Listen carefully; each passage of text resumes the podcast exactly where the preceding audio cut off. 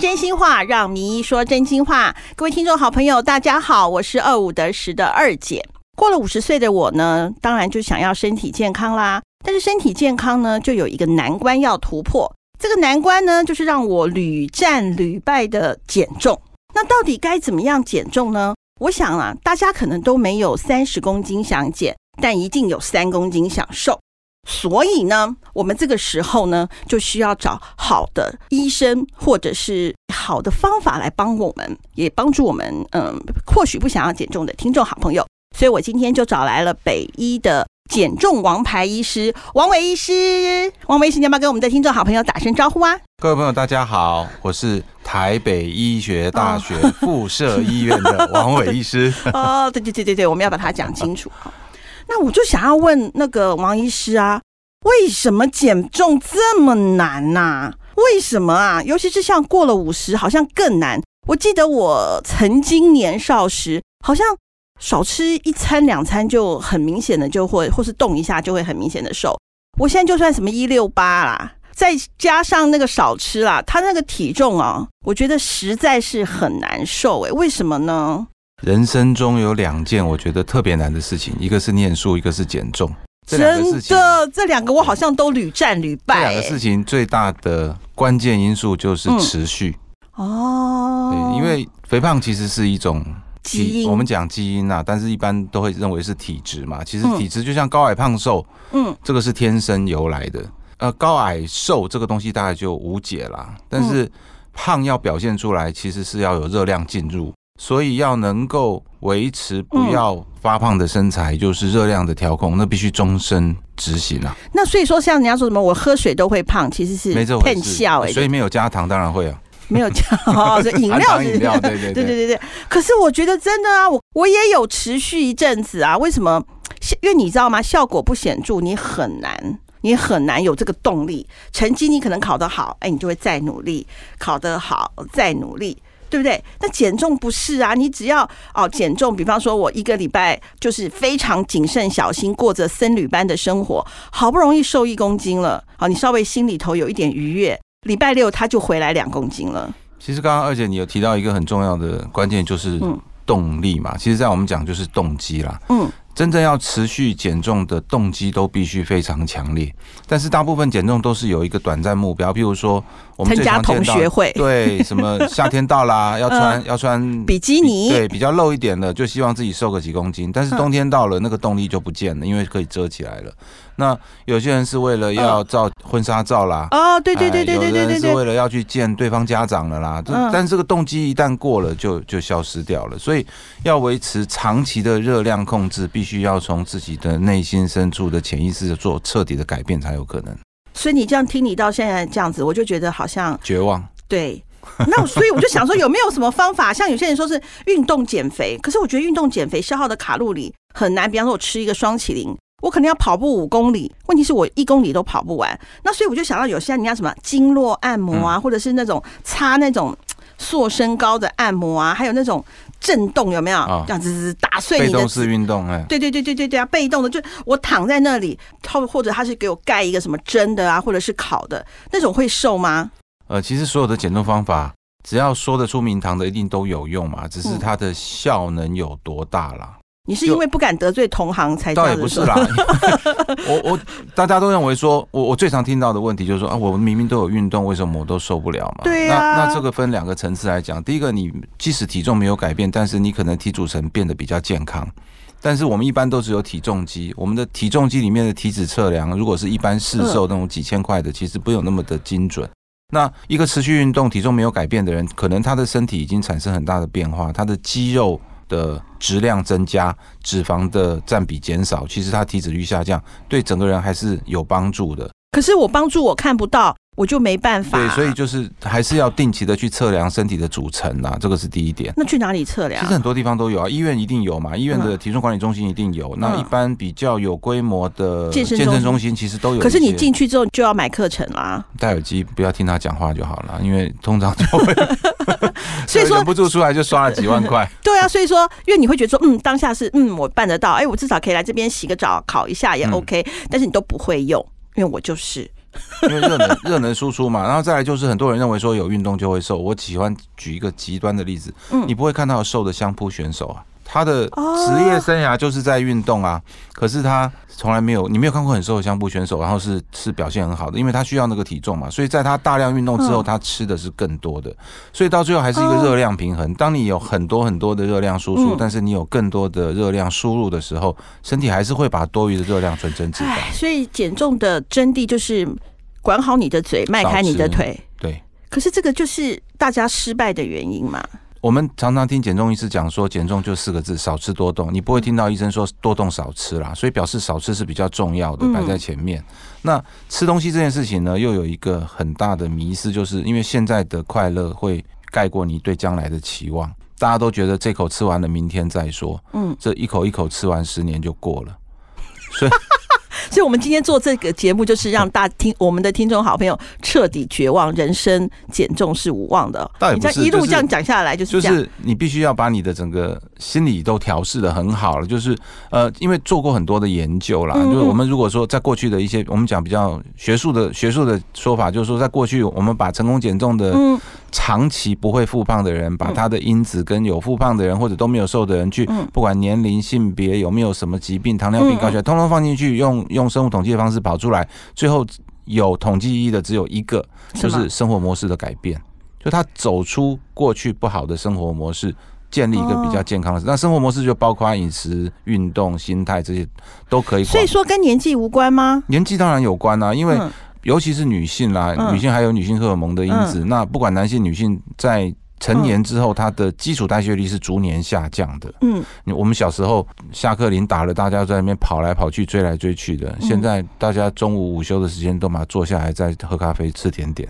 对啊，嗯就是你的你的热量输出就已经明显减少，嗯然后身体也不再需要那么多的热量来发育了，嗯所以你即使你吃的热量都固定，哦你还是能会胖。对你能储存的热量就多了。所以说你刚你看啊，王医师，你刚刚一直在那边讲，就是其实吃的很重要嘛，它是一个很重要嗯是。那现在是不是有那种西药就会去抑制你的食欲？有，其实最有名最有名的就是诺美婷嘛。早期在西药发展过程中，那个时候是非常非常热后门的来一它个药。被停药了它。停药的原因是因为它会造成，因为它作用的受气是一个比较广泛的受气。那这个受气，它除了管食欲之外，它还嗯管情绪，嗯然后也管心脏的速率。那所以吃一次就有心脏就停了，所以常常有人吃了会暴躁、失眠，这个是情绪方面的。那嗯会觉得心悸，就是心跳的心跳方面的。哦所以它同时三个都作用，但是其实正常人是还好嘛，但是如果有心脏问题嗯的人，他心脏跳太快，他受不了，有时候就会造成心脏猝死。那没有那种药是另外两个没有，只专门抑制食欲的。有后来就出了，前一阵子叫做佩利婷，嗯，那这个药呢也出来，就大家等了十年，终于好高兴又，它只是把它的作用机转再调低，嗯，就是原来那个是管三个，它现在能够只管到食欲的、那这样很。好啊。对，那他为了要上市也。怕会有心脏的问题，所以就做了大规模的嗯的临床实验，那个随机实验，然后分成有吃没吃，然后去追他的心脏功能。那一万两两边一万多个的病人研究出来，也都认为很好，嗯就上市了。可是后来就有些人去细看他的研究结果，发现好像在食服用组的癌症发生率是高的。哦不过这个在在医学上是有一些疑问的啦，因为第一个是。呃，他的研究目标不是看癌症，那只是嗯你后面看到有癌症的差异，它不能拿来当做是证据。那现在这个药还可以吃吗？没有，也这个药很好玩。那就是就是呃，美国食药署也没有办法用这个当做证据要嗯求他撤撤价，就问他说：“那你要不要先下架，自己去研究一下好了？”他就主动下架，因为集体诉讼的风险还是高嘛。哦所以现在这个药在去年就又下市了。所以抑制食欲的药现在在美国目前还有两种嗯，但是这两种药在台湾都没有。哎，那我请问一下，就是有一些，就是我看一些坊间的减肥药是讲叫是什么，我我忘了是仙人掌吗？还是哦什么东西？那些都是健康食品，对，那健康食品那个它也可以抑制食欲吗？那个都是在实验室里面做出来有帮助。嗯但是它很难成药的原因，是因为第一个它的剂量可能达到疗那疗效的剂量就会有副作用，副作用太大，嗯或者是它成药的剂量必须非常非常的高，在成本生产上是有困难的。嗯所以这些都是在学理上是有的，但是你如果说吃这个东西就会完全抑制食欲是不太可能，因为如果真的这么好，它就会入药了。嗯，健康食品都是无法入药，入药最后就会走到健康食品的，它就变成诶是哎那我食我指我，那我假设好，比方说我我我不知道那个东西，假设这叫做就叫做仙人掌好了，嗯它可以抑制食欲嘛，嗯好，那因为它成分不够，所以不能变药。那我如果长期吃，对身体，因为它既然是健康食品，对身体会有害吗？呃，理论上没有过量是都不会的啦那。我如果吃这啊个五六年，这算每天吃、哎诶，可是大部分都不会吃五六年，因为它吃个三个月你就觉得它无效了。哎，哦哦，其实其实另外一个是心理层次，就是呃，你会注意到这些这些减重的健康食品，甚至是一些坊间的医生嗯给你的减重药都非常的贵。哦，所以你也没你也破产了，你不是你花 了钱，你在心理上你在吃东西的时候你就有压力。哦，所以我自己瞎掰吃一些东西骗我自己，假设呢我能够自我催眠，我也是可以达到这样的效果吗？对，所以如果说像嗯有些治疗啊，其实它并不是。在学理上不见得真的能够达到减重的效果，但是你去做那个治疗的时候，医生一定会给你一个食谱，嗯就说做这个治疗呢，这个不能吃，那个不能吃，那你只能吃这个吃那个，然后吃多少吃。其实后来就瘦了，那瘦的是食谱瘦的，并不是治疗瘦的，所以那个治疗 那个治疗是一种仪式感，就让你觉得你钱有花在一些地方。那、哦那事实上，所以你花了一个大钱，嗯对拿到了一个行网为治疗络上看到的食 谱，对，但是问题是食谱你就不会觉得它有神效啊，就是医生医生做一些仪式，有的时候是一些骗子。心理治疗啦，应该这样说，不能讲骗子。哎，那像很久以前，很久以前，我记得有一个医生，他是用什么？不是治疗艾滋，是那种鸡尾酒，就是很多的药帮你。是，呃，其实很多，我我我举个极端的例子啊，如果说一个人他不计性命、不计健康，他只要瘦，就最简单的方法就拖去打化学治疗啊。哦对不对？你化想想疗看，你打了化疗，头发掉了，你也不会去餐厅嘛，嗯然后嘴巴都会破啊，所有生长你也吃不下了对对，你也吃不下，喝口喝水都会痛，那那一定瘦啊，保证瘦。如果今天都不计任何后果，那化学治疗最有效的药。那举这个例子就是，很多药它的副作用会造成呃食欲下降啊，或者是、或者是体重下降。嗯嗯嗯。那如果我们把这些药的副作用拿来做一个整合，然后来用在病人身上，它就会造成体重下降，叫鸡尾。鸡尾酒就是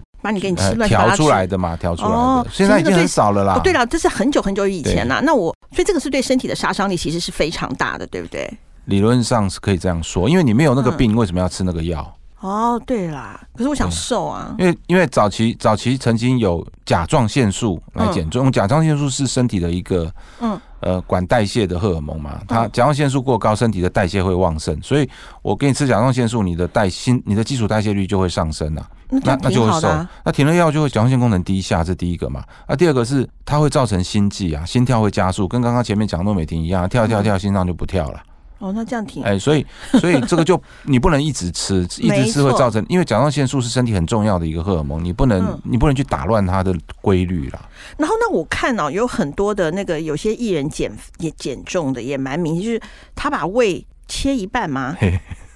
然后缩小对，切一半吗？然后还有放个水袋吗？因为它就占了你胃的空间，你就是不吃，或者是把你的胃夹起来吗？这些到底什么人可以做？你可不可以讲一 下？我好好奇。哦那你刚刚讲的这个东西分成两类啦，这都是侵入性治疗。那侵入性治疗分成手术跟非手术啦。但是那个水袋是不是推啊水一袋个是对，水袋是非手术，它就是这样从嘴巴用胃镜的指引下，把那个水袋放进胃里面，然后把水打起来，嗯它就在里面。呃，它不是单纯的竞争食物空间而已啊，它它就有点像那我们这种弹珠汽水，那个弹珠在那个地方水就出不来的，所以你吃下去的食物，它会在胃待很久的时间，会被水球挡住，才会进到肠子里。所以中午吃了晚上也不会饿，所以你的食欲就下降，那那个那个气球不会破吗？有可能，但是机会非常低，小于万分之一。不是，那那个气球一直在胃里头，六个月要拿掉，不拿会怎样？不拿有可能会造成啊，在过去的研究啦哈，摆太久了就容易造成胃溃疡啊，胃溃疡会造成胃出血、胃穿孔，那甚至呢，它它会慢慢的消水啊，那如果消到一定的大小，它会掉到肠子里面，造成肠阻塞，所以时间到一定要拿掉。所以那个气球为什么不做一个，就是六个月就自动分解，不是有很好？有有，哎、你真的很聪明呢，现在真的对有，啊真的有你，看二姐就是厉害，真的有，真的有。这个这个是现在比较新的水球，而且不用胃镜了。它这个制造商非常聪明，它在那个水球上面做一个 X 光会显影的记号，嗯，所以呢，你就吞，你给 你一杯气球吞进去没，有，它像个胶囊，它就就像塑胶袋一样嘛，你没有嗯装东西，它是小小，把它折成小小的，你就把它吞下去。它接一根很细的管子，你就吞，然后你就在 X 光下面看看看，哎，到了胃里面了，好，停，不要再吞了，它就开始从那管子打水，然后打到它要求的那个那个量了之后，那管子一抽，它就跟水离水分开，就抽抽走了，你就可以走了。就没那么痛苦。第一个不用麻醉，现在的水球是要麻醉的。我要因为因为要做胃镜嘛，然后要塞一根管子，除非你能够吞剑，不然大家不太可能做这种事情。嗯，啊麻为了醉我跟你讲，那你就小看减肥的动力了。我告诉 你，跳火圈都愿意，如果能瘦的话，把你麻倒了，然后放 一根放一根管子，胃镜看一看嗯是，然后再打起来，再管子抽掉。现在这样是这样做，那现在他把管子做细了，水球做小了，然后嗯你就可以吞下去。嗯，啊，吞下去以后 X 光一照视了，他就打水，打完水拔掉你就走了，就跟那个门诊打疫苗差不多的意思啊，就只嗯嗯嗯是稍微稍微一下的时间。那这个有用吗？有它一样是在胃里面放一个水球，只是它的那个水呃球几公斤啊？会不会影响我们减重？一般是我们放 呃呃四百到七百 CC 嘛，所以大概就是半公斤到到到半公斤左右，到一公斤你看我们不就到很斤斤计较的。对啊，可是拿掉这个可以扣掉的啊、哎呀，打进去是什么水啊？生理食盐水，生理食盐水。哦然后那那个气球是密闭的吗？对它跟那管子抽掉，它不是有一个小洞吗？哦，所以这就是他们的专那个啊哦专利的地专利就对方，了它那个抽掉之后，它那个阀会立刻立刻封死。哦然后这个水哦球呢，到了四个月的时候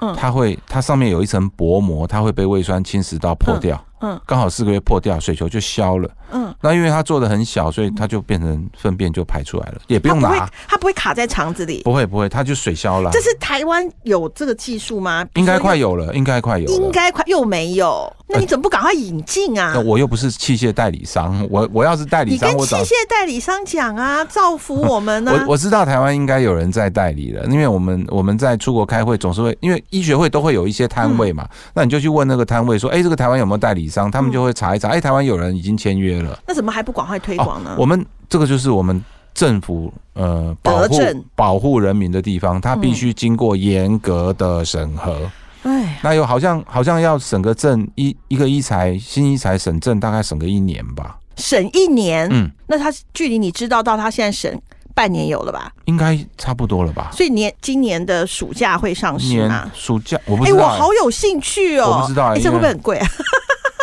学理上应该比现在水球便宜啊，因为它省了操作费用，因为现在它还要做胃镜啊，而且然后再来它还有移除的费用 哦啊、因为因为现在的水球是要用胃镜去把它拿掉的，所以你你要用胃镜装一次，用胃镜拿一次是操作费，嗯然后你要麻醉费，你装跟拿都要两次的麻醉，嗯各一次麻醉，所以你省、嗯最少省掉两次操作，两次麻醉费。嗯对啊那至于说价格，我在国外问到的美金价格应该是差不多的嗯啦，就是跟现有的水球应该是差不多的。现有水球是多少钱？现有水球，呃，大概买就买一个回去，在家里面玩的话，大概十来万吧，十三四万吧，我说当然当然要到医院操作的话，操作大概就是十五六万吧。十五六万、嗯，因为就麻赚醉费加操作费，大概再加个一万多块，不是，那你还要拿出来整套拿出来再加一万多整套块，整对，套 十几万，对，一颗水球十几万，对他妈一定会瘦啊！一般是受总体重的百分之十五嘛，真的假的？真的真的，平均哦，平均哦， 嘿也有人装水球会变胖的啊，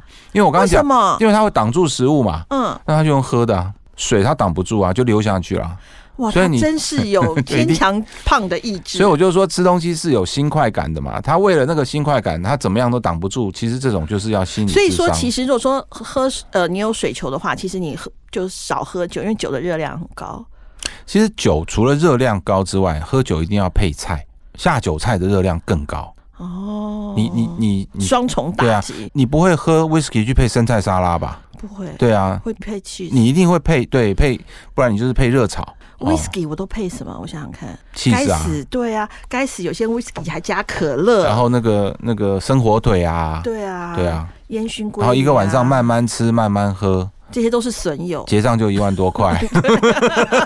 这些都是损友啊。可是这个是生活啦，我我们倒没有从来没有说这个为了要减重就是要断酒、断糖、断什么，就是适可哎、而止、可啊。是那个百分之十五的体重，我好心动哦。啊，对啊，但是问题哎，是那，好朋友价钱会便宜，好 朋好朋友，这个要 跟不医要院讨口论，急因为我是在医院工作，那个费用是医院定的。如果我今天是自己开诊所，好朋友送你都没关 系。 你送我一个水球没有？要装到我的肚子里，啊没问题送我一个水球没有用。哎、那除了水球，不是还有一个夹子吗？呃，胃夹这件事情就比较不比好。较尴尬了，因为它是台湾的一位医生自己发明，然后跟我们台湾医生发明的哦、对啊对，以前叫胃，以前有一个胃束带，束带是全世界都有的，但这个束带已经是昨日科技了啦，现在大概慢慢的就要被淘汰掉为。束带就像我们呃绑东西的那个绑皮束带，但是它是细胶做的，然后它是柔软的，它不会伤害你的胃，它等于不是是那绑那个束带也要拿掉吧？不拿在胃束带是当时发明是不拿，它绑在胃外面，等于帮胃穿一个皮带，让它的口径变小，你吃东西就要变慢。那一样的问题嘛，胃束带挡不住水，所以这些人他如果都进行一些液态饮食的话，他的约制力就变得很少。不是胃束带一辈子绑在胃上哦，对，它不会坏死吗？那边被绑，它有百分之不到一啦，百分之零点零点五到零点七会把胃给磨坏了。磨破了，哦嗯但是大部分是不会，因为它的它整个内圈是一个很柔软的细胶材质制造的，所以那个也没什么用。呃，它等于是纯约束嘛，这有点像你你去想象我们那个中国古古时候捕鱼不是会叫那个什么鸟叫鹈鹕还是什么鸟，啊，猴猴头给它把绑个绳把它子弄，出嗯啊，哎，它那个鱼就吞不下去嘛，一挤就出来，它也是一样，就是有一个束约束在那里，哦所以你太大口就会卡住，你就吞你就嗯嗯嗯你就下不去了，但是水就流下去了。对，哦所以胃束带，呃，之所以被淘汰，就是它的后果，就是它的减重效果预期好的很好，就是我们告诉他说，你就是吃固体食物，然后觉得饱你就不要吃，这种人就非常好。那如果说他就是非要非吃不可，他就会去吃一些液态饮食。 对，你效看果像就会台很湾差就很可怕，因为台湾有饮，到处都有饮料。对啊，对啊，所以这些人他就不要买珍珠，光喝奶茶一样，一样可以喝三杯五杯都没问题啊。那一样可以胖啊！对啊，所以就是效果就不可预期，所以这种、嗯这种这种手术型的不预期成果的，就不是外科医师喜欢的，所以就嗯逐渐淘汰掉。那胃夹呢，就是台湾的医生自己发明的，用用不锈钢折一折，像是个束用带不的，锈钢折一折，对，然后就就就把就胃申，夹起来。对对对，就申请了上市，那卫福部也就同意了。你不是啊那种说要一年吗？对啊，他他有做动物实验嘛，然后也有也那个有动物是人吗？猪猪哦，然后然后卫福部就申请上市。那比较尴尬就是这个胃夹，通常呃全世界就只有这个医院的这家医院的这位医师在做，所以我我应该这样讲，如果说他那真的我我觉得那太风险太大了。就是你大概不会听说什么哪家医院做一件事情是很了不起，其他医院都不做的嘛。你比如说，哦我举个例子好了，比如说机器人达文西手术好了，嗯这个一开始可能某家医院买，然后大家可能会觉得哦，这个我知道带你在说那是刘伟明嘛？对，待 观察，对不对？但是久了久了，每当每家医院都买，就代表说这是一个可行而且是嗯常规的的治确，达疗。文西的确是很对很那棒这么的一个多年方来式这么多年来，这个这个胃夹都没有任何一家医院，包括大型医院的医学中心或者大学，像我们也是大学医院，嗯也没有也没有嗯医没有生人要跟做，进，那就代表有问题，不能讲有问题啦，就得就罪是同得行，哦有争待议、有疑虑啦哎。有待厘清。对，哦，所以好，那所以说，如果说一定要做侵入式的，你比较建议的是现在放水球，呃，侵入式的非手术现在能做的有两种，一个是放水球嘛，另外一个是用胃镜。嗯，现在很进步啊，用胃可以在用胃镜可以在胃里面做一些简单的缝合，所以就把缝起胃、来哦把胃缝小一点。但是这个也是比较新的东西，有待长期结果。因为去缝胃哈、外科以前就缝过了。你去想，外科就是用微创方法，不管是达文西还是腹腔镜啊，就进去把那个胃，像裤子太大了嘛，嗯把它塞进去重缝一次。哦哦哦哎，叫从折里面叠里面缝，对对对，哦就折叠。那现在的胃镜就是从里面缝，那从外面缝的这个胃折叠术呢，现在也被淘汰了，因为那线都会爆开，啊，胃就会回到原始的形状，所以那种都是暂时性的治疗。但是这个用胃镜做的治疗比较诱人，就是因为他不用开刀啊，但是他还是要麻醉。嗯，废话，那痛死了，可是问题是，现在的微创手术肚子上只有两三个洞啊，嗯，那只是省掉那两三个洞，它只是从胃镜下去缝，嗯，那缝起来还是折叠嘛？那折叠胃将来会不会又又变大了、爆开了，或者体重复胖了？这个嗯还有待观察啦。嗯嗯，哎、那我想问一下，这些这些一定是没有健保给付的嘛，对不对？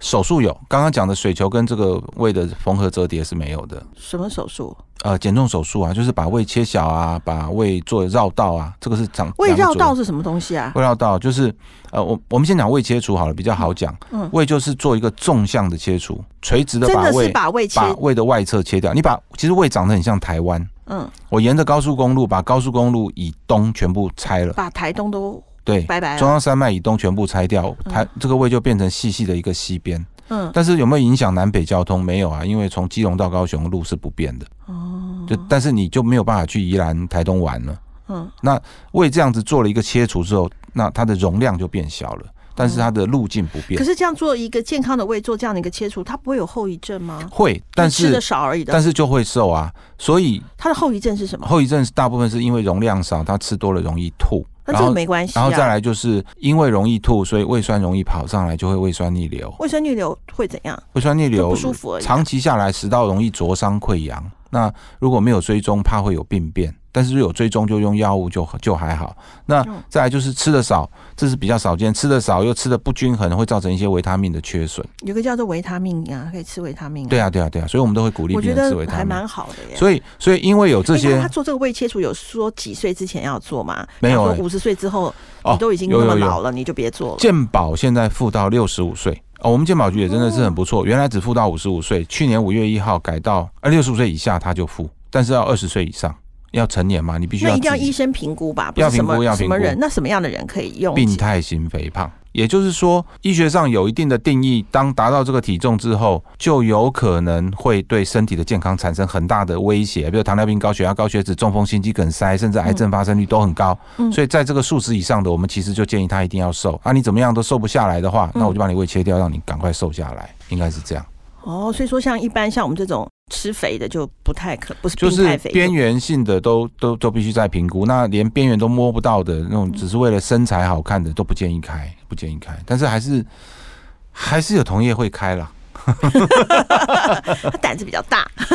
呃，它不是，我要我要强调，它不是一个美容手术，虽然它有美容的效果在里面，但是它真的不是一个美容手术。你对你割双眼皮割坏了，只是丑而已啊。哎呦，那怎么割双双眼皮割坏了，可能人生就崩溃了耶。啊，是啊，但是没有只是好像应该可以缝补回对，吧，但是没有健康疑虑嘛。哦，对了，啊，那抽这脂样抽不好就是只是凹凸不平嘛，那没有健康疑虑。但是这个手术开完了会有健康疑虑啊，你会胃食道逆流啊，你会维他命缺损啊，所以是不是哦真的该做？这个争议很大哎，那你还没讲完，你刚刚讲了胃什么啊。胃绕绕道，哦我们刚刚讲袖状胃切除是纵向的嘛，嗯那你现在把这个台湾想成我就是要胃很小，嗯我就要台湾变得很小，那我现在就从领口以南全部切掉，隔开，没有切掉，没有隔开，只是隔开那跟那个夹的不是一样？哦，不一样，夹只是夹住，它中间还是有通路，它只是、它只是夹了变小，嗯让它路径变小。嗯，那呃，胃夹就好像我我从宜兰跟跟林口这两边把本来六线道变成两线道，啊对是这个意变思成吗？变成中间很窄，变成一个哦窄脖子，嗯所以你从台北要要过这边就通通要塞车，嗯这个叫嗯这个叫胃夹或胃束带。那胃束带胃胃绕道是整个把它打断了，所以把你路打断，对你以后你认知的台湾就变成到林口就没了，那就这就这么大。嗯那问题是它就下不去肠子了嘛，所以我们要把肠子拿上来，跟那个小小的胃再做一个结合，那中间那一块就呢，丢在那里啊，不会坏死吗？不会啊，因为血液循环我们没有去破坏它，然后再来哇好中。神奇哦，那中间再来胃还是有它其他的功能嘛？它什么比功能它有一些荷，还是有些肠胃道分泌素在胃里面会会负责要分泌嘛。然后再哦来它绕过肠子的近端，还是有一些消化液要走啊。哦，所以所以就是我让胃变得小小的，然后因为不通了，我就拿一个肠子来接它，让它。那等于说，你有两根肠子连着胃哦，一个是连到领口的胃，一个是正常的胃哦。对对，但这两根肠子最后还是会结合，我们还会把它接起来。哇，真的是好神奇哦。，对，但是胃绕道其实它的历史是比胃切除，就刚刚讲胃切除还早，它是祖师爷，这个是美国的美国的 Mason 教授在嗯一九八不到一九八零年左右就发明出来了，只是一开始没有标准化了，到了一九八零年代嗯才被标准化说那就是要这么开，那到了哦两千年才开始用微创手术打洞开，以前是剖开肚子啊，那很危险啊。那所以说，其实胃绕道比胃切除好。应该是一样好，应该这样说。如果我们在医学上要讲，就是要讲目标嘛。嗯我的目标如果是减重的话，五年的结果在过去的随机研究是一样好。但是胃绕道对糖尿病治疗很好，为什么？因为糖尿病会消失，就是有糖真的尿吗？呃，当然不是所有的人啊，哈嗯就是如果说总的来看，百分之六十五的有肥胖的糖尿病患做完胃绕道手术，糖尿病会消失掉。那为什么不做切除？切除也不一样。切除切除没有牵扯到肠道改组，因为我们的肠子有食物经过，它就会分吸泌、收啊，就好像将军带司令官一样嘛。那个传个命令来，我就叫我的传令官再传下去。嗯，那传令的这个东西就是小肠分泌的肠泌素啦。嗯，那正常的就从胃到十二指肠到近端小肠、远端小肠，那个传令是一个传一个的。嗯，那我们做了胃绕道，等于是把下下端胃打断，然后把远端肠子拉上来。嗯，所以突然那个命令就传到很远去了。嗯那那很远的那一个肠道荷尔蒙，那个传令官，它有强力降低血糖的能力，哦所以胃绕道等于是把远端小肠叫出来提早工作，哦糖尿病就会把血糖压下来，甚至可以不用打针，不用吃药。哦，那真挺好的耶。是啊，是啊，所以现在我们已经不叫减重手术啊，现在叫代谢手术，因为我们可以治好高血压，我们可以治好呃高血脂，我们可以治好糖尿病。哎，这是很好的一个手术，为什么不有健保给付？有有有有，但是有标准要评估，哎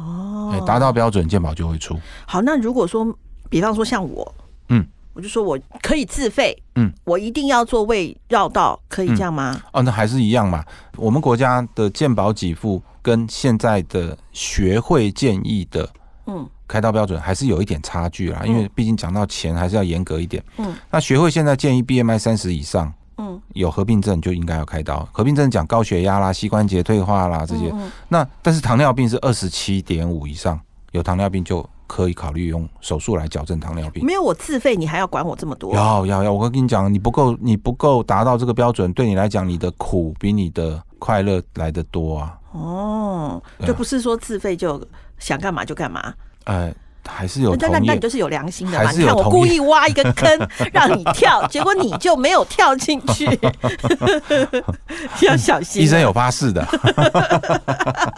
所以说，呃，你你如果说不是说我想要做，那水球总是了吧？水球就是定义肥胖就可以 啊对，BMI 啊二十五以上就可以考虑做。那就很很多但是人呢、刚刚水球没讲完，水球拿掉就没啦。在装啊，呃，在装的第二颗水球效果没有研究上没有第一颗来的好，因为还是一样嘛，水球还是会阻挡固体食物为主嘛。嗯，所以当你装下去第一颗的时候，你吃东西常常会觉得饱，然后就不吃，然后动机也很强。嗯那、经过六个月的训练之后呢，你大概也就知道怎么跟它和平相处了。嗯，啊，第二颗水球装下去的时候呢，你立刻就就知道熟能生巧对，了。哎、吃冰淇淋可以，哎、喝羹汤 可以，对啊，这就看初恋永远是最美的一样道理啊。对啊，第二 第二个女朋友牵手都不会有小鹿乱撞的感觉啦。哦， 哦，你这个形容还真好。所以说，水球只有前面调整你，就就像回到你一开始说的，它调整你的一个习惯之后，你就必须，就算没有水球的依赖，你也必须要少吃。对，所以这个就像呃念，我们刚刚讲念书也很难嗯嘛，水球就像个家教啦，他就盯着你念书啦。那家教走了之后，你如果自己没有自动自发的念书，成绩就会退步。还是你不好啊对，所哎以那那那失败率就很高吧？长期的水球复胖率在三年统计起来有九十 percent。啊，对啊，对啊，对啊。那好，我们今天先讲到这里，因为我还有其他一堆东西想要问你。那你还要让我再凹一集，比方说像抽脂好了嘛？嗯那你现在偏不要讲抽脂啊，嗯，那我就抽脂好了啊。嗯那或者是呃，有些埋线呐、嗯你看 我我都你看我什么都试过了啦，啊嗯抽脂啦，现在还有什么震碎脂肪层啊呐、嗯，好，这些我都很想问。那各位听众好朋友，你是不是也很想问呢？那没关系，我们再请王伟医师要再来一集哦，告诉我们抽脂跟那个震碎脂肪到底有没有效。对不过你节目的那个节目完之后，我还是对水球很有兴趣 OK 或者是听众好朋友，如果你有很什么兴趣的话，都可以在 email 给我们，或者是在下面留言哦。那今天这集先到这里喽，拜拜。下回见。